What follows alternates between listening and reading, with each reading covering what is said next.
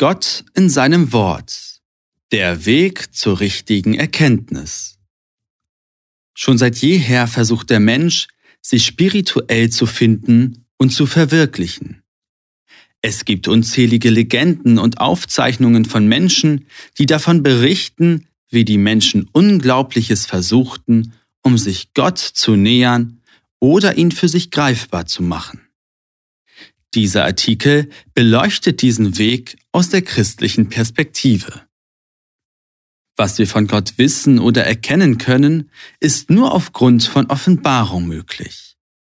Deshalb wird das Christentum auch als Offenbarungsreligion bezeichnet.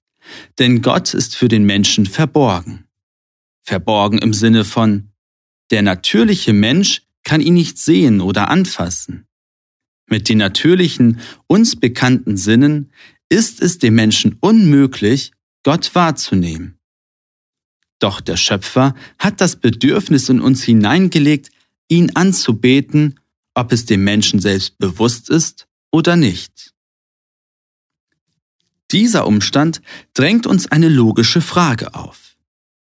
Wenn der Mensch Gott nicht wahrnehmen kann, welche Möglichkeiten hat er, einen scheinbar verborgenen Gott für sich begreifbar und erfahrbar zu machen.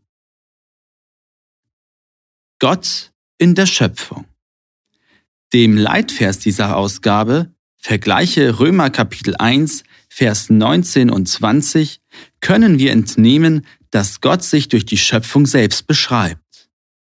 Er hat uns einen Abdruck seiner Kraft und seines Wesens hinterlassen. So ist es dem Menschen durch die bloße Betrachtung der Natur möglich, festzustellen, dass eine kreative, schöpferische Kraft hinter allem steht. Ein intellektuelles Wesen, das fähig ist, Systeme und Strukturen zu schaffen, die die Menschheit noch bis heute nicht bis ins Letzte zu begreifen vermag. Die größten naturwissenschaftlichen Köpfe unserer Geschichte waren bekennende Christen zum Beispiel Isaac Newton, um nur einen zu nennen. Wenn wir an einen warmen Sommerabend am Meer stehen und das seichte Spiel der Wellen betrachten, während im Hintergrund die Sonne langsam am Horizont verschwindet, fällt es uns leicht, in Anbetracht einer solchen Schönheit die schöpferische Kraft und Kreativität unseres Gottes zu sehen. Doch wie sieht es aus, wenn wir an einem kalten und grauen Novembernachmittag aus dem Fenster blicken und sehen, wie der Hagel unbarmherzig auf die Erde niederprasselt? Fällt es uns nicht schwerer, darin göttliche Kraft und Weisheit zu erkennen? Und das zu Recht. Es liegt an der Tatsache, dass wir in einer durch Sünde gefallenen Welt leben und die Schöpfung verdorben ist. Ja, in der Schöpfung sehen wir die Weisheit Gottes, aber auch die Folgen menschlichen Ungehorsams. Darüber hinaus liefert uns die Schöpfung Informationen darüber, dass es ein höheres, intelligenteres Wesen geben muss, das das alles geschaffen hat. Das Problem dabei ist jedoch, dass sie uns darüber im Unklaren lässt, wie dieser Schöpfer ist. Sie sagt uns nichts über seine Moralvorstellungen oder seinen Willen. Sie verrät uns nichts in Bezug auf die Rolle des Menschen in der Schöpfung und den Wunsch nach einer Beziehung des Schöpfers zur Schöpfung, speziell zum Menschen. Gott in seinem Wort. Deshalb ist es völlig nachvollziehbar und schlüssig, dass es eine Offenbarung Gottes geben muss. Die größte Offenbarung Gottes haben wir in der Erscheinung seines Sohnes Jesu Christi hier auf dieser Erde erhalten. Sein Leben und Wirken sind schriftlich festgehalten und wir können noch heute diese Schriften lesen. Aber nicht nur die göttliche Erscheinung auf dieser Erde, sondern auch Gottes Arbeit an der Menschheit und sein ewiger Plan finden sich in der Bibel. Betrachtet man nur einmal die Entstehung der Bibel selbst, so sieht man immer wieder, wie sich die göttliche Hand einmischt und dafür sorgt, dass sein gesprochenes Wort aufgeschrieben Vergleiche Offenbarung Kapitel 1, Vers 19, und dem Menschen der Zugang dazu ermöglicht wird. Doch die Geschichte hat gezeigt, dass selbst das Wort Gottes allein nichts vermag, den Menschen zu einer tiefen und wahrhaftigen Gotteserkenntnis zu führen. Der Mensch mag vielleicht Wissen und Informationen aus der Heiligen Schrift ziehen können, aber er ist nicht fähig, Gott zu erkennen. Vergessen wir nicht, dass die Menschen, die das größte und umfassendste Bibelwissen hatten, die Menschen waren, die am Ende ihren Schöpfer und verheißenen Messias kreuzigten. Ein Mann hingegen, Pilatus, vollkommen ignorant, der wahrscheinlich nie eine Seite der Bibel gelesen hatte, wollte ihn freilassen. Und damit kommen wir zur Bibelstelle, auf die ich mich hauptsächlich beziehen möchte. Im ersten Korintherbrief, Kapitel 2, Vers 9, leitet Apostel Paulus mit einem Zitat des Propheten Jesaja einen wunderbaren Gedanken ein. Was kein Auge gesehen und kein Ohr gehört und keinem Menschen ins Herz gekommen ist, was Gott denen bereitet hat, die ihn lieben was so viel heißt wie alle menschliche Fähigkeit, Intelligenz oder menschliches Vermögen sind nicht fähig zu begreifen, was Gott denjenigen bereitet hat, die ihn lieben. Wie schon eingangs erwähnt, das menschliche Ohr kann es nicht hören, das menschliche Auge kann es nicht erfassen und der menschliche Verstand nicht begreifen. Doch wie können wir dann erkennen? Gott in unserer Erkenntnis. Darüber gibt uns Vers 10 aus demselben Kapitel Aufschluss. Uns aber hat es Gott geoffenbart durch den Geist.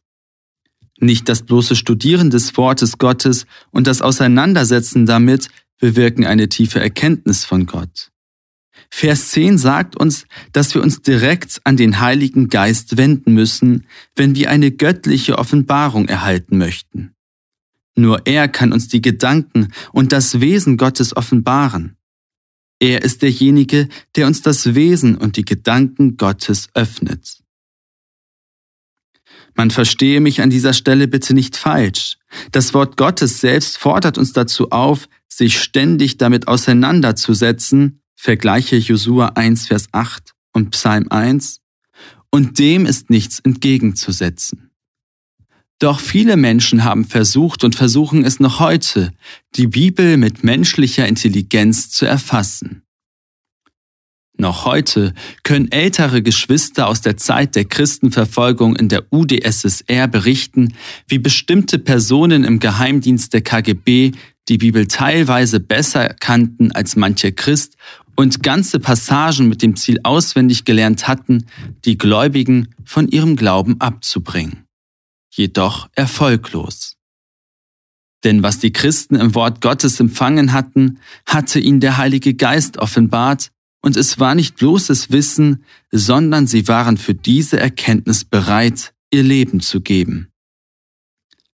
Eifrige Christen besuchen heute Bibelschulen, theologische Seminare und kaufen sich viele teure Bücher und lesen diese in der Hoffnung, mehr von Gott zu erkennen. Aber oftmals ist dies nur Wissen, welches nützlich ist und sicherlich seine Berechtigung und praktische Anwendung hat. Eine Garantie für eine tiefere Gotteserkenntnis ist das jedoch nicht. Aber der elfte Vers aus 1. Korinther Kapitel 2 macht uns so deutlich. Uns aber hat es Gott offenbart durch den Geist, denn der Geist erforscht alles, auch die Tiefen Gottes.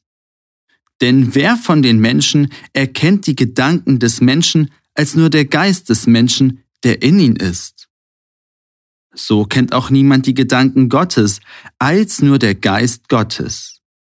Wir aber haben nicht den Geist der Welt empfangen, sondern den Geist, der aus Gott ist, so dass wir wissen können, was uns von Gott geschenkt ist. Wenn wir den Wunsch haben, die Gedanken Gottes zu verstehen, dann müssen wir uns an den Heiligen Geist wenden. Wir müssen anerkennen, dass wir durch bloßes Lesen der Schrift Gottes Gedanken nicht erkennen können. Denn nur der Geist Gottes kennt die Gedanken Gottes. Wir müssen den Heiligen Geist bitten, dass er uns die Wahrheit über Gott in seinem heiligen Wort offenbart. Und wir müssen den Heiligen Geist darum bitten, die Heilige Schrift für uns zu interpretieren und auszulegen. Jeder regelmäßige Bibelleser wird dieses segenreiche Phänomen kennen, das ihn immer wieder begegnet. Egal wie oft man diesen einen Text oder Vers gelesen und sich sogar darin vertieft hat, immer wieder wird einem beim erneuten Lesen ein neuer, bis dahin nicht bekannter Aspekt wertvoll. Das ist die Arbeit des Heiligen Geistes. Ähnliches geschah auch bei der Ausgießung des Heiligen Geistes in der Apostelgeschichte, als sich Petrus voll des Heiligen Geistes erhob, an das Volk Israel wandte und anfing aus dem Alten Testament zu zitieren. Lukas fasst es treffend zusammen. Er fuhr ihnen ins Herz.